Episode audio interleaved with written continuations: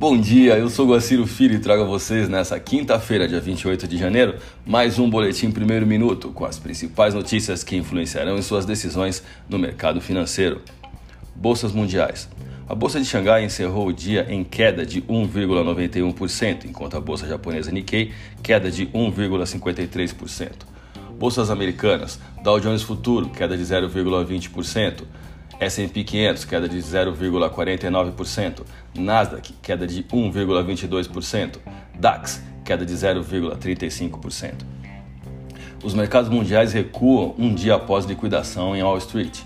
Os surtos de coronavírus persistem e crescem em alguns lugares como o Japão, onde a terceira onda está levando mais vidas em um ritmo muito mais rápido do que o ano passado. O número já ultrapassa 5 mil vidas. As mortes por lá estão ultrapassando 100 pessoas por dia. Entre outras notícias, o Fórum Econômico Mundial continua nesta quinta-feira com o primeiro-ministro indiano, Narendra Modi, discursando de forma online no final do dia. O dia apresenta uma agenda pesada também com eventos nos Estados Unidos, a partir das 10h30 da manhã, com o PIB trimestral e pedidos de seguro-desemprego. Ao meio-dia, venda de casas novas encerram o calendário econômico norte-americano com projeção de volatilidade acentuada devido ao vencimento de contratos futuros nos Estados Unidos, tem provocado uma realização no setor de tecnologia e consequente pressão nos fundos hedge. Vamos aos gráficos.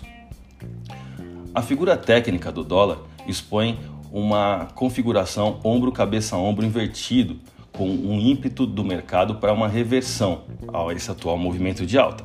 A questão é que, infelizmente, devido ao fator risco fiscal, esse movimento está sofrendo uma inibição até o momento.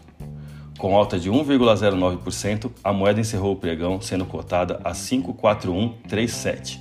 Já o euro, a análise técnica é idêntica ao dólar, guardadas as devidas proporções de volatilidade.